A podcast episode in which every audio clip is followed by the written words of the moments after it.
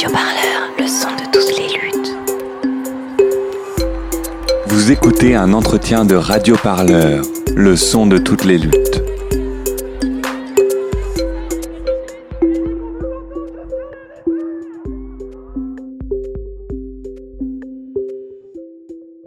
Bon alors bonjour, Camille Genbo, euh, merci de répondre aux questions de Radio Parleur.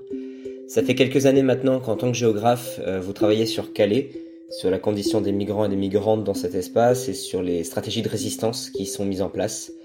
Alors est-ce que vous pouvez nous raconter un souvenir marquant de votre expérience à Calais, votre meilleur souvenir de lutte? Oui, alors je peux commencer par un souvenir qui va un tout petit peu contredire ce que vous venez de dire sur la question des stratégies de résistance. C'est-à-dire que j'étais un peu partie de là dans mon parcours de recherche en mémoire de master et que euh, j'avais passé cette année-là beaucoup de temps dans des camps et des squats dans la ville de Calais. J'étais devenue amie avec euh, plusieurs Palestiniens avec lesquels, du coup, j'avais travaillé au niveau de ce que moi je faisais à l'université sur les trajectoires migratoires et sur le rapport à la répression dans la ville de Calais. Et euh, un soir euh, où on était ensemble dans un squat, en fait, j'avais toujours une petite caméra avec moi pour filmer les interventions de police quand euh, ils intervenaient sur les campements. C'était quelque chose qui était recommandé par les associations et les militants sur place, notamment pour essayer de faire descendre le degré de violence potentielle.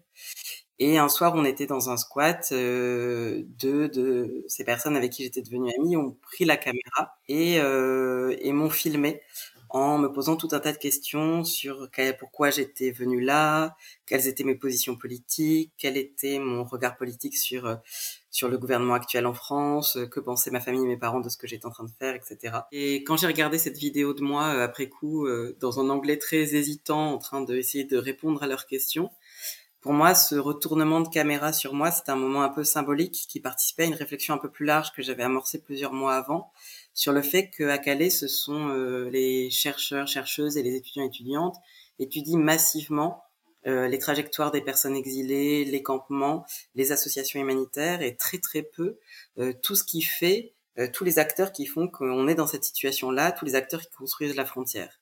Et du coup, ce retournement de caméra vers la société française, en tout cas en l'occurrence vers moi à ce moment-là, je l'ai pris comme un acte symbolique de ce que j'avais envie de faire dans mon travail de recherche et de thèse, c'est-à-dire non pas travailler sur les personnes exilées et leur stratégie de résistance et leur trajectoire, mais plutôt aller regarder du côté euh, des forces de police, du côté des institutions, euh, à la fois nationales et locales, du côté des personnes qui participent à produire la frontière, euh, et d'essayer de retracer historiquement la production de cette frontière-là et les politiques répressives à Calais, d'aller documenter tout ça. C'était un peu le, le projet de ma thèse.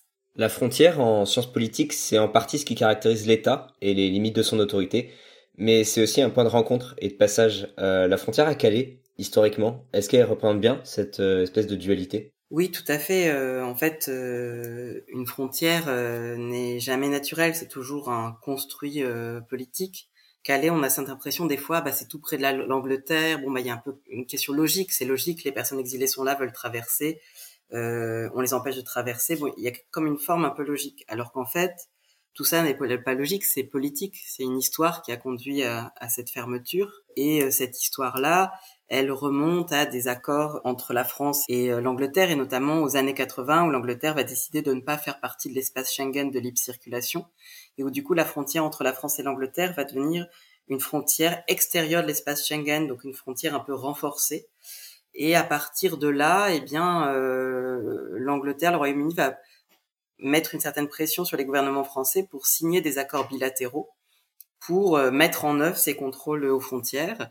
Euh, et donc, va y en avoir toute une série. Le plus connu, c'est le traité du Touquet de 2003, qui va acter le fait que les Britanniques vont pouvoir contrôler euh, l'entrée sur leur territoire depuis le Port-Calais et vice-versa du côté français mais il y en a eu toute une série d'autres d'arrangements bilatéraux, d'accords qui vont renforcer le contrôle de cette frontière. Donc cette frontière-là, elle a une histoire, elle n'est pas, elle n'est pas naturelle. Au cours du XXe siècle, on a notamment vu passer par Calais des réfugiés du bloc de l'Est qui se rendaient en Angleterre parce qu'ils n'avaient pas besoin de visa. Est-ce que c'est depuis cette époque-là que Calais est devenu un peu le dernier palier avant la perfide Albion pour les réfugiés? En fait, ce qu'il faut savoir, c'est que pendant longtemps, c'était plutôt euh, Boulogne qui concentrait les traversées vers euh, l'Angleterre.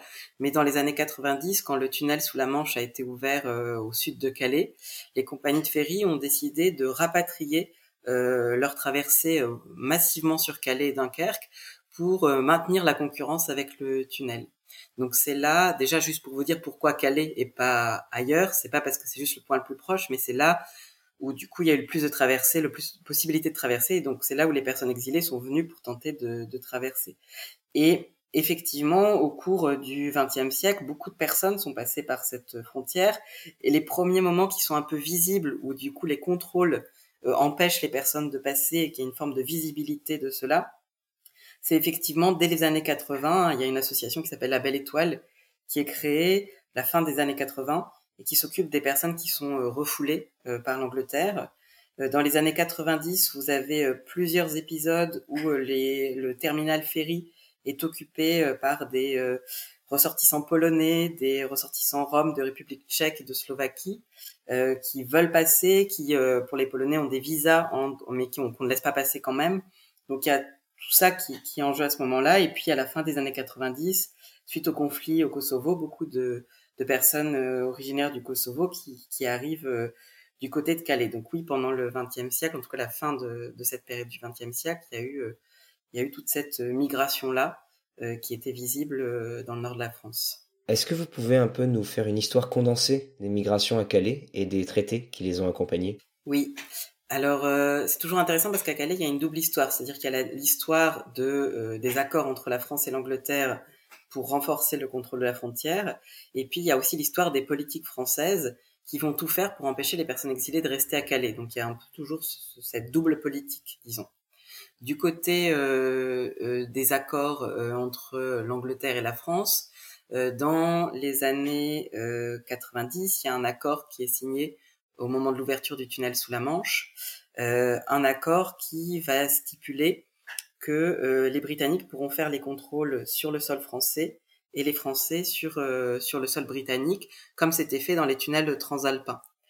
Et ce modèle-là, l'Angleterre va vouloir le répliquer dans les années 2000, notamment euh, pour euh, ce qui concerne le port de Calais, notamment parce qu'en fait, ce qui se passe au tournant des années 2000, c'est que suite à l'occupation des terminales ferry, euh, comme je vous l'ai dit tout à l'heure, par des personnes exilées qui tentaient de passer, etc., il y a des campements qui se créent dans la ville et c'est le moment où l'État va ouvrir le centre de Sangatte en 1999 un premier centre d'hébergement qui va être dirigé par la Croix-Rouge et qui va être situé à environ 9 km de Calais, dans le village de Sangatte, avec la volonté aussi d'éloigner les personnes, les campements, leur visibilité de la ville de Calais, euh, et de les héberger dans, dans cet espace-là. Ce lieu-là, il va accueillir environ 70 000 personnes, il va être fermé par euh, Nicolas Sarkozy en 2002, et euh, c'est suite à cette fermeture que vont être signés les accords du Touquet, euh, qui eux prévoient effectivement que les Britanniques vont venir euh, faire les contrôles depuis le Port-Calais, donc une délocalisation de la frontière, mais aussi qui prévoit que la France s'engage à contrôler 100% des camions qui quittent son territoire. Et concrètement, il se passe quoi à partir de ce moment? Donc c'est une date importante parce que à la fois euh, va y avoir des contrôles britanniques sur le port de Calais, mais à la fois la France va contrôler la sortie, s'engage à contrôler très fermement la sortie et à être impliquée dans cette politique-là, ce qu'on appelle l'externalisation des frontières, qu'on connaît beaucoup entre les pays de l'Union européenne et les pays euh, limitrophes de l'Union européenne. C'est des choses qu'on impose beaucoup, par exemple, au Maroc, en Turquie, etc. Des politiques où on impose aux pays de départ de prendre en charge euh, une partie du, contrôle euh, de la frontière et qu'on retrouve aussi à la frontière entre la France et l'Angleterre. Ça reste toujours un peu un, mystère avec beaucoup d'hypothèses différentes de pourquoi la France a signé. Voilà, il y a plein d'hypothèses euh, différentes. Ce qui est important aussi à noter à ce moment-là, c'est que c'est aussi un moment où le gouvernement britannique va mettre des amendes, hein, va voter des amendes financières pour les transporteurs qui transporteraient euh, des personnes exilées euh, dans euh, leur chargement. Donc des amendes pour l'Eurostar et la SNCF, des amendes pour les chauffeurs routiers, des amendes pour les ferries qui eux étaient déjà en place avant. Mais en gros, euh, voilà, au tournant des années 99-2000, l'Angleterre met en place des amendes et va y avoir beaucoup beaucoup de protestations des transporteurs euh, français, euh, des chauffeurs qui vont être arrêtés, etc. et qui vont aussi beaucoup pousser à ce qu'il y ait des contrôles qui soient faits par l'État sur le port pour que eux n'aient pas à prendre en charge tous les contrôles.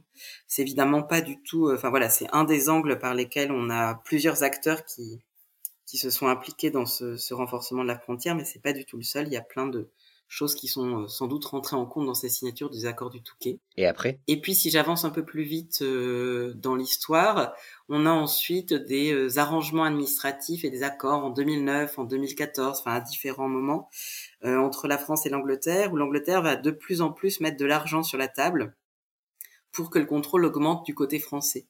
Et du coup, là, va y avoir le financement de tout un tas de barrières, hein, avec des grilles très très hautes autour du port euh, par les Anglais, euh, d'un mur de plusieurs kilomètres le long de la rocade qui arrive euh, au port pour empêcher les personnes de monter dans les camions quand il y a des bouchons. il va y avoir une période de débauche de moyens financiers et matériels à ce moment-là, soutenus par l'Angleterre dans des accords avec la France pour, pour mettre en place cette politique.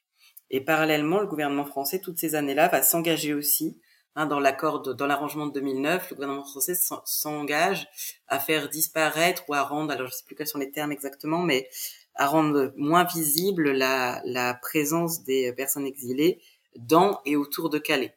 Et ça, ça va être une grosse action de politique du côté français, c'est-à-dire que à part pendant l'ouverture du centre de Sangatte entre 99 et 2002, puis l'ouverture du bidonville Jules Ferry entre 2015 et 2016, en dehors de ces deux périodes-là, la politique, les choix euh, gouvernementaux français, c'est d'éloigner, disperser, harceler les personnes exilées pour les faire partir de Calais. Donc les disperser à l'échelle nationale en affrétant des bus, ce qu'on appelle les opérations Ulysse, dès 2003, euh, des bus pour euh, les envoyer dans des foyers, dans des CADA un peu partout dans le sud de la France, à l'échelle locales euh, en les dispersant le plus possible euh, sur la côte, dans la ville en éloignant les campements du centre-ville, enfin une vraie stratégie et politique d'invisibilisation des personnes exilées à la frontière et de tentative de les éloigner, de les faire partir. Aujourd'hui à Calais, c'est quoi les effets concrets de cette histoire, de ce patchwork difforme de protocoles et d'accords signés par les gouvernements successifs depuis 30 ans? Ben, Les effets concrets, c'est que c'est que vous avez une frontière euh, qui est un lieu de passage extrêmement simple euh, pour tous les ressortissants qui ont les papiers euh, adéquats. ce que vous évoquiez tout à l'heure, hein, un lieu de franchissement, de passage, on ne se rend même pas compte qu'on traverse une frontière. On se rend un peu compte maintenant parce qu'il y a quand même pas mal de visibilité de barbelés, mais voilà, on, on entre très facilement. Et puis de l'autre côté, donc une, humanité divisée en deux, et de l'autre côté des personnes qui, pour pouvoir accéder à cette traversée de la Manche, euh, risquent leur vie, risquent de se blesser et se heurtent à la matérialité du, du contrôle et de la frontière. Donc ça, c'est dans la traversée, avec de plus en plus euh, de personnes qui meurent, notamment parce qu'en fait, le port et le site du tunnel ont été tellement euh, renforcés, bunkerisés, avec tellement de contrôle, que du coup, ben, il est devenu aussi envisageable de faire des traversées par la mer. le détroit du Pas-de-Calais, c'est un des les plus dangereux au monde. Euh, et, euh, et, pourtant, il y a toute une série de personnes qui tentent maintenant de traverser par la mer parce qu'en fait, les autres sites sont devenus aussi extrêmement dangereux. Et donc, en fait, c'est ça un des effets concrets, hein, c'est l'augmentation des, des, morts aux frontières. Et puis, euh, l'autre effet, c'est que les stratégies politiques françaises qui, qui se traduisent par des pratiques policières sur place, qui ne sont pas des bavures policières ou des actes isolés, mais qui sont une vraie politique de volonté de faire partir les gens quitte à les harceler, euh, eh bien ça se traduit par euh, les destructions quasi quotidiennes des affaires, des tentes des personnes euh, exilées, ou si ce n'est pas la destruction, c'est l'enlèvement de ces affaires-là. Euh, et du coup, le fait que ce soit impossible de s'implanter et d'avoir un espace de vie dans la ville, c'est les interpellations à répétition. Enfin, c'est toute une c'est toute une série de choses qui rendent la vie quotidiennement invivable dans la ville et qui épuisent psychologiquement, euh, épuisent psychologiquement les gens. Ça fait pas qu'ils s'en vont, mais ça fait un, épuisement physique et psychologique. Donc voilà, il y a beaucoup d'effets aussi en termes de santé mentale à Calais. Enfin voilà, il y a beaucoup d'impact de ces situations-là. Mais concrètement, c'est qui qui organise et met en place cette gestion-là? Ben, Vous avez euh, plusieurs acteurs différents. Vous avez euh, euh les gouvernements euh, britanniques avec les forces de police associées euh, du côté britannique, vous avez aussi pas mal d'entreprises de sécurité privée qui ont été embauchées sur le Port-Calais, notamment. Vous avez euh, l'entreprise EAMUS Corp. Enfin, vous avez des entreprises qui font les contrôles euh, pour le compte du gouvernement britannique. Vous avez les deux gouvernements. Vous avez les forces de police. Côté britannique, vous avez aussi les entreprises de sécurité françaises. Côté français, vous avez les forces policières de la PAF, de la police aux frontières, mais aussi des compagnies CRS qui sont très régulièrement envoyées sur place. Et puis vous avez aussi les transporteurs qui sont impliqués dans le contrôle à cause des amendes qu'ils risquent. Donc vous avez des contrôles qui sont effectués sur les ferries par les agents du pont euh, alors que c'était pas à la base leur métier. J'ai fait des entretiens avec certains d'entre eux qui racontent comment leur métier, qui était la sécurité incendie et la sécurité à bord du navire, est devenu un métier de, de ronde et de recherche des personnes exilées euh, potentiellement dans les camions, puis maintien à bord pour les ramener à Calais. Euh, du côté des chauffeurs routiers, vous avez aussi ça avec beaucoup de faits divers, euh, de faits de violence sur les déserts d'autoroute où ils font sortir les personnes en amont, etc., pour ne pas risquer les amendes. Euh, voilà, donc vous avez euh, les gouvernements, les forces de police, vous avez les transporteurs et les entreprises de sécurité privée. Et puis, euh, et puis après, au niveau local, donc ça c'est la fabrique un peu nationale de la frontière, mais au niveau local, vous avez aussi sur la place que les personnes exilées peuvent avoir dans la ville, vous avez aussi plein d'autres acteurs dont le rôle est important, comme la mairie de Calais, comme les habitants de Calais, les associations, etc. Est-ce qu'il y a vraiment une différence entre les acteurs privés et les acteurs publics euh, dans la gestion de cet espace? Ben oui, en fait, euh, la différence majeure, c'est que la responsabilité de l'État ne peut pas être engagée. C'est-à-dire que, par exemple, quand un chauffeur routier euh, est violent sur une aire d'autoroute, en faisant sortir des personnes de son chargement, bah, c'est la responsabilité lui incombe à lui. Et en aucun cas, on ne peut attaquer l'État pour avoir délégué le contrôle et créer cette situation-là. Donc effectivement, il y a quand même une très très grosse différence. La délégation à des acteurs privés, ça, ça, ça permet de déléguer la responsabilité euh, potentielle euh, et ça permet aussi qu'il y ait des violences en toute impunité sans, sans être redevable, sans en être responsable. Donc c'est quand même une différence euh, majeure. De ce que vous nous dites, est-ce qu'on peut parler de stratégie agressive de ces acteurs pour rendre invivable Calais aux réfugiés? Oui, on peut tout à fait dire ça. Après, du côté des acteurs privés, vous avez aussi toute une série de personnes qui sont en désaccord avec le fait qu'on leur ait délégué ce contrôle. Hein. Moi, il y a pas mal de commandants de bateaux qui m'ont dit, on me disait à la radio, il y a deux migrants à, l'arrière, à tribord, et je disais, bah regardez à bâbord. Donc il y a aussi euh, des marges de manœuvre. Euh, il, y a, eu des résistances. Enfin, ça n'a pas été, ça s'est pas fait d'un tenant et c'est pas homogène en fait. Il y a des, parmi les acteurs privés à qui on a forcé la main sur le contrôle, il y en a qui ne le voulaient pas. Alors, est-ce qu'on peut considérer que ces différents acteurs publics et privés ils sont coordonnés ou est-ce que chacun agit un peu avec ses stratégies et ses prérogatives un peu dans son coin? J'ai envie de vous dire un peu des deux. C'est-à-dire que à la fois il y a eu quelques il y a quelques années il y a un centre de coopération opérationnelle, je me souviens plus du sigle qui a été créé entre les polices britanniques et françaises justement pour coordonner le travail de de contrôle à la frontière. Mais vous avez aussi des rivalités, par exemple sur le port de Calais entre les agents de la chambre de commerce, parce que c'est la chambre de commerce, enfin le, port appartient à la région, qui en délègue la gestion à la chambre de commerce et d'industrie, qui a embauché près de 500 personnes qui travaillent au contrôle des camions euh, et, et au contrôle du périmètre de sécurité. Donc vous avez des gens qui font des contrôles CO2, des contrôles sur les camions pour voir s'il n'y a pas de battement cardiaque, s'il y a pas, enfin voilà, il y a toute une série de contrôles qui sont effectués à l'entrée sur le port et c'est vrai que il y a une concurrence forte de ce que j'ai compris, en tout cas une certaine période, entre la, ces agents français et de l'autre côté les agents britanniques pour faire en sorte que les Britanniques ne trouvent pas trop de monde parce qu'on suppose que la hiérarchie met un peu la pression parce que l'idée c'est de montrer que la France fait bien les contrôles et que peu de monde passe et qui du coup il ne faut pas qu'il y ait trop de, de monde qu'on trouve du côté euh, britannique. Donc il y a des, il peut y avoir des rivalités comme ça et puis également euh, il y a des rivalités, enfin des rivalités, le mot est pas très bon, mais des conflits euh, sur les questions aussi de statut, parce que du côté britannique, vous avez des sociétés de sécurité privées, mais qui embauchent euh, du côté français. Par exemple? Et Amuscorp, c'est une, une, société française qui embauche des euh, gens de la région.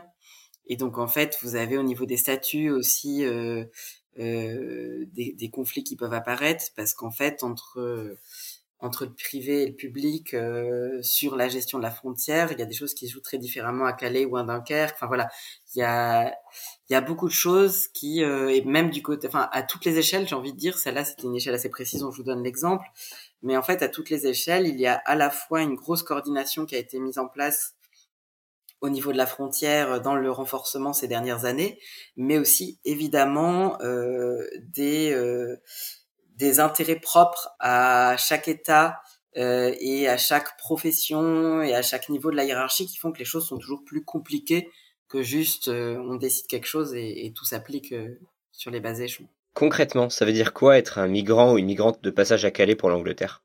Ben, j'ai envie de vous dire, je ne sais pas, parce que c'est pas c'est pas un vécu que j'ai.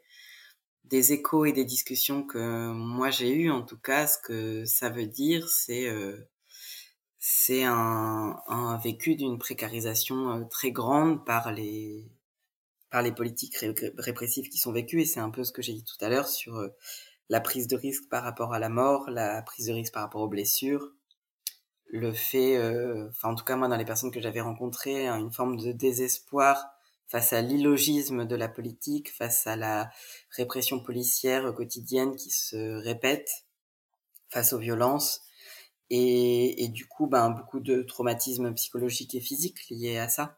Après, au-delà de ça, euh, être une personne exilée à Calais en ce moment, ben je pense que à, eux et elles la parole, quoi. Moi, je, je peux pas vraiment dire à leur place. Mais à côté des camps de migrants, il y a aussi un continuum de personnes dont le quotidien est lié à la frontière, mais qui se trouvent dans des situations très différentes. Comment est-ce que les habitants, les habitantes et les pouvoirs publics locaux, ils interagissent avec les migrantes et les migrants? Au niveau des habitants habitantes, j'ai fait une enquête sur des riverains qui se sont mobilisés à différentes périodes de l'histoire pour lutter contre des squats ou des euh, lieux humanitaires destinés aux personnes exilées. Donc c'est une partie spécifique des Calaisiens et Calaisiennes. Et j'ai aussi fait des entretiens avec des personnes engagées, donc des bénévoles d'associations humanitaires ou des militants militantes.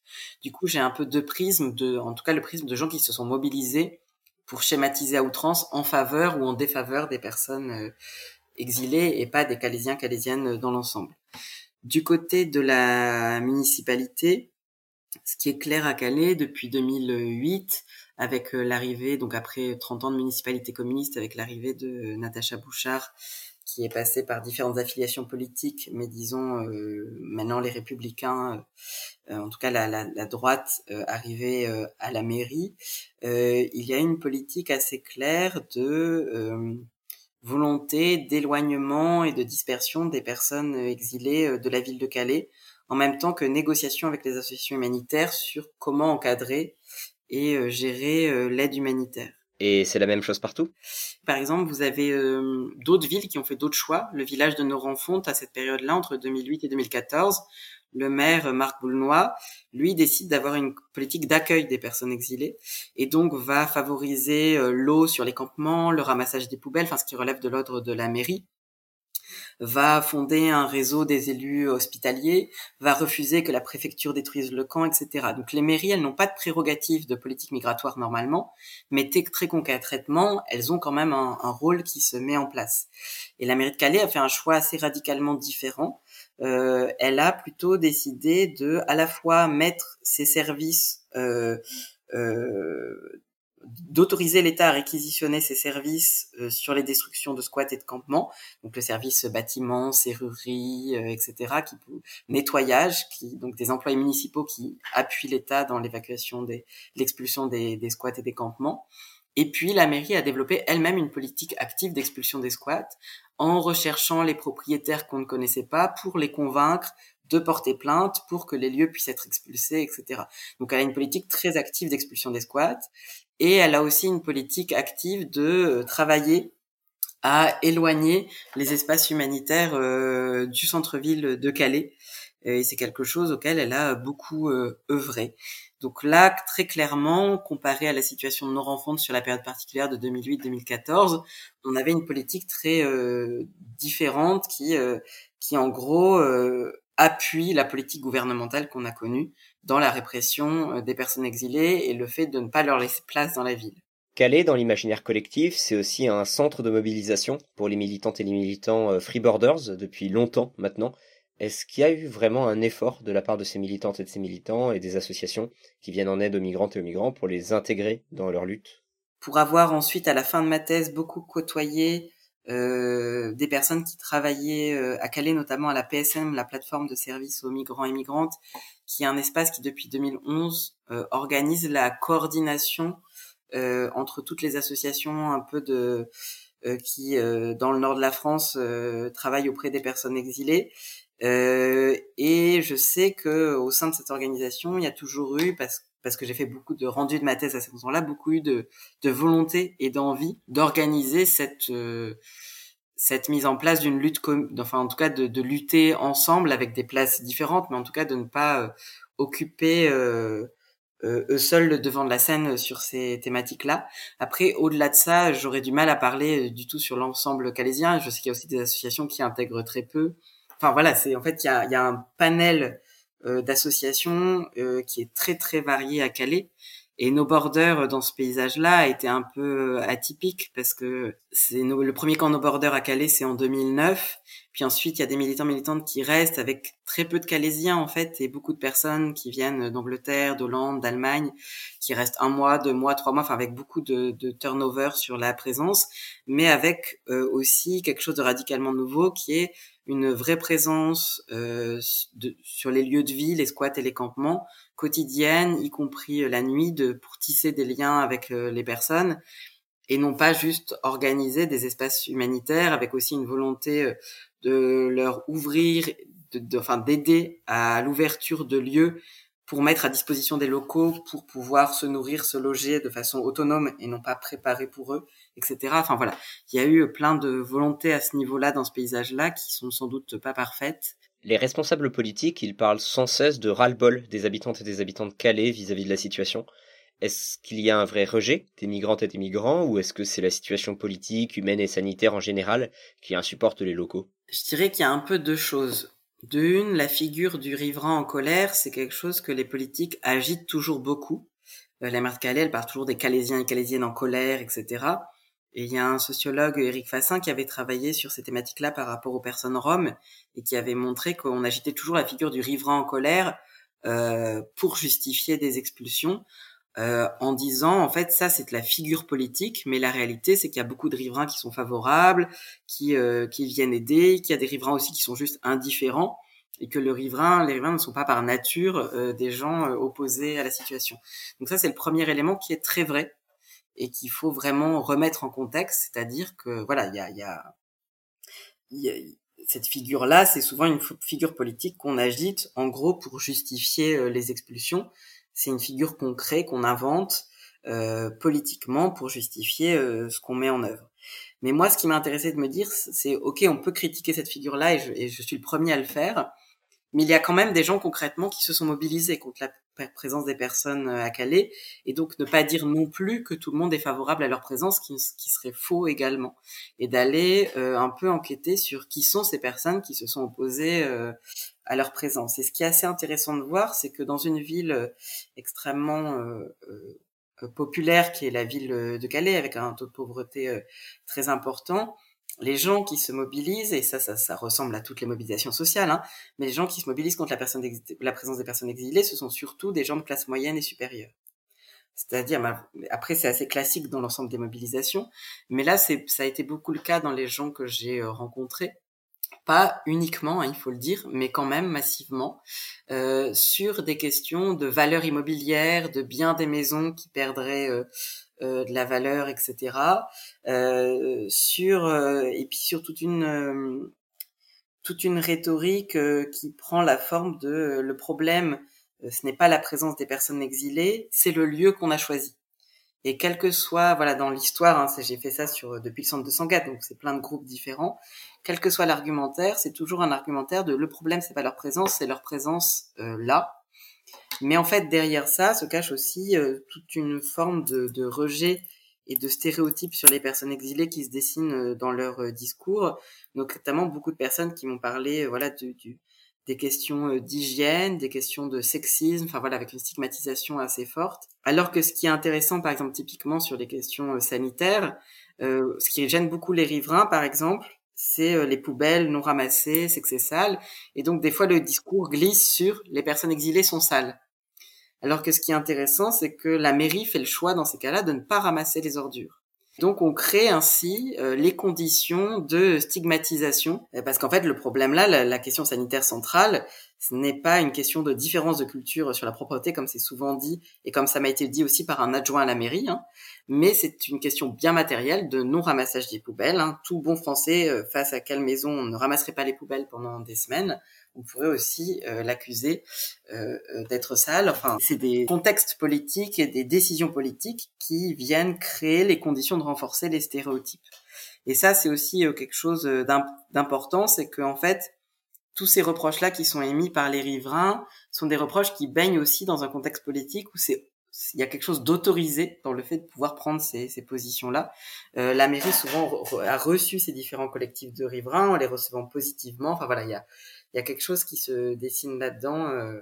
Dans une telle situation de précarité où les places pour l'Angleterre sont rares, il y a nécessairement des tensions qui se créent. Alors est-ce qu'il y a une concurrence ou une lutte des places entre les migrantes et les migrants? Oui, il, il, il, doit y avoir euh, toute une série de difficultés et de concurrence, notamment en fait, euh, je dirais même de de problématiques financières en fait, parce qu'en fonction de, des revenus que vous avez, euh, vous pouvez euh, ou pas vous payer une place à l'hôtel, ou alors vivre dans les campements, vous pouvez ou pas vous payer une place cachée dans la cabine d'un chauffeur de camion, ou alors devoir monter dans les camions frigorifiques et fermer la porte vous-même. Enfin, en fait, vous avez des possibilités de passage très très différentes. Après, il y a aussi, euh, il y a beaucoup de choses qui sortent dans la presse sur euh, les, les, titres. C'est souvent euh, entre communautés, RICS entre telle et telle nationalité. En fait, ce qu'il faut bien voir, c'est que euh, c'est que fort probablement qu'il y a très peu de conflits par rapport à la situation de précarité et de tension qui, euh, qui existent à cet endroit-là et que souvent ces conflits sont lus en termes euh, nationaux communautaires alors qu'ils engagent un peu d'autres dynamiques. Et quelque chose que j'ai trouvé assez intéressant à une période à Calais, c'est un moment où euh, des Syriens avaient été expulsés plusieurs fois d'affilée, c'était en 2013, de plein de squats et ils en avaient vraiment, ils en pouvaient plus et donc ils se sont installés devant le port. Ils ont fait un campement extrêmement visible devant le port en disant nous on ne s'en va pas de là. Ils avaient d'abord occupé la passerelle, enfin voilà, en, organisant une lutte et petit à petit sur ce campement sont venus aussi plein d'autres nationalités. Et le campement a été expulsé devant euh, les médias en mai 2014 et au moment de l'expulsion, juste à côté, il y avait l'aire de distribution des repas organisés par les associations et les personnes exilées se sont réfugiées dans cet espace-là et l'ont barricadé pour que les policiers n'entrent pas. Et donc devant les caméras, les policiers n'ont pas expulsé. Et pendant un mois, euh, différentes euh, personnes de différentes nationalités se sont organisées de façon communautaire dans le lieu, avec euh, des réunions quotidiennes entre différents représentants des différents groupes sociaux. Puis tout le monde parle des langues différentes. Enfin voilà, vous êtes dans des, dans des situations pour s'organiser et vivre ensemble sur cet espace. Il y a eu une grève de la faim. Il y a des gens qui s'étaient cousus les lèvres. Enfin, il y a une mobilisation collective qui s'est organisée. Et juste après, il y a eu une très grosse expulsion par la police. Et peut-être, ça répond pas directement à votre question, mais ce que j'ai trouvé intéressant à ce moment-là, c'est que, en fait, malgré la répression extrêmement intense, il y a quand même eu une tentative d'organisation euh, collective à ce moment-là. Et en fait, il y en a eu beaucoup à Calais, des tentatives d'organisation collective par les personnes exilées. Mais ce qui s'est souvent passé, notamment moi j'avais assisté à ça lors d'une première grève de la faim, c'est que les gens entament une grève de la faim, et en fait, au bout de deux jours, dans la nuit qui suit, euh, beaucoup de gens passent. Et en fait, du coup la grève s'arrête. Et c'est un peu le problème, c'est qu'en fait les gens y passent parce que, en tout cas, les associations ont souvent observé ça. Il y a un maire d'une commune qui m'a dit que le préfet lui avait confirmé. Moi, on me l'a pas dit euh, directement, j'en ai pas la confirmation, mais l'Angleterre et la France ont moyen d'ouvrir un peu les vannes s'ils veulent et de laisser passer à certains moments. Et en tout cas, c'est quelque chose que les associations ont souvent et de façon récurrente observé, c'est que quand une mobilisation collective se structure du côté des personnes exilées, eh bien, euh, ça passe et du coup, ben, ça casse un peu les luttes. Est-ce que vous avez une musique qui vous évoque ce que vous avez pu observer à Calais ou une chanson qui vous revient en tête quand vous pensez à votre expérience là-bas? Euh, J'arrivais pas à trouver une musique ou une chanson qui m'évoquait ce moment-là en particulier. Mais ce qui m'est venu en premier en tête, c'est euh, la chanson euh, Bread and Roses, qui est une chanson qui est dans le film euh, Pride. Bread and roses, bread and roses. Bread and Roses, qui est une chanson des mineurs britanniques euh, pendant les grèves de 84-85, qui luttaient contre Thatcher et euh, cette chanson qu'on retrouve dans le film, le film retrace une histoire vraie de groupes euh, gays euh, et lesbiens qui sont allés soutenir la grève des mineurs. Et en remerciement, à la fin de, enfin plus tard après ces grèves, les les mineurs ont défilé en tête de la Pride. il y a cette chanson dans le film et en fait moi, ce que ça m'évoque, c'est la question de l'intersection entre les luttes et de la solidarité entre les luttes c'est la question qui pour moi reste le plus en suspens et la plus importante aussi dans cette situation-là, c'est de comment euh, croiser les luttes. Merci Camille Genbo. Merci d'avoir pris le temps de répondre à nos questions pour cet entretien pour Radio Parleur.